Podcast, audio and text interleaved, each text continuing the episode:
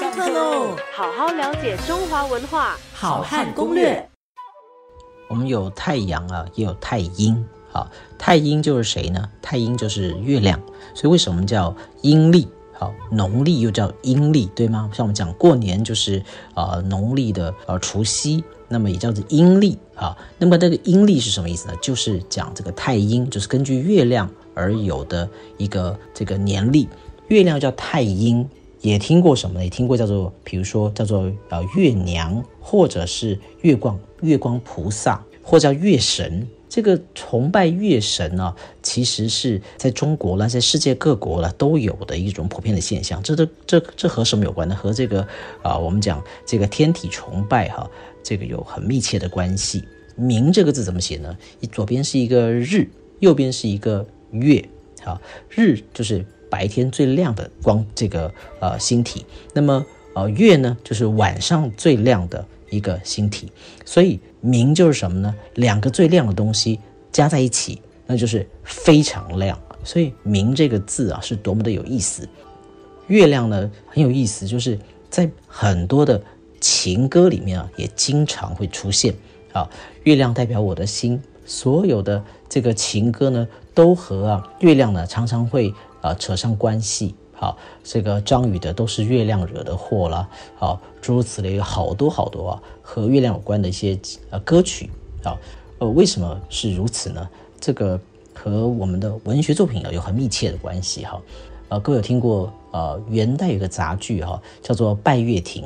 这个拜月亭呢，就是讲这个啊男女主角哈啊，因为战乱呢，因为这个兵荒马乱而失散了哈，那么希望能够重新相聚，重新团聚，他们就是在啊亭中拜月啊，然后呢，最后终于啊得以团圆啊，这是在戏曲里面的一个作品。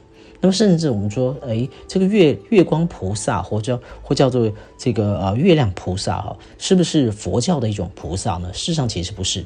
这个菩萨呢，是民间的俗神啊。这个月光菩萨呢，是民间俗神。最早呢，我们如果从文献去考察的话，应该是在呃明代的歌谣当中啊，就是呃民歌当中呢，可以看到这样的一个记录。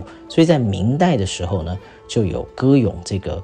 呃，月光菩萨的这样的一个流传，哈，所以那个月光菩萨他歌咏月光菩萨做什么呢？其实也和啊男女之间的这个爱情有关。所以月光呢，月亮呢，都和啊个浪漫的男女的爱情啊是呃有密切的关系啊。那也因为呢，男女谈恋爱常常在花前月下啦，所以呢，这个有很多的啊，除了拜月风俗之外，有很多的这些。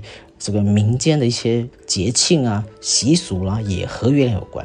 特别是在中秋节的时候，哈，这个我们汉民族呢，汉民族在中秋节啊啊，常常也是啊，这个男女之间呢，表达啊情谊、互诉衷曲很好的一个时机。但如果你很害羞怎么办呢？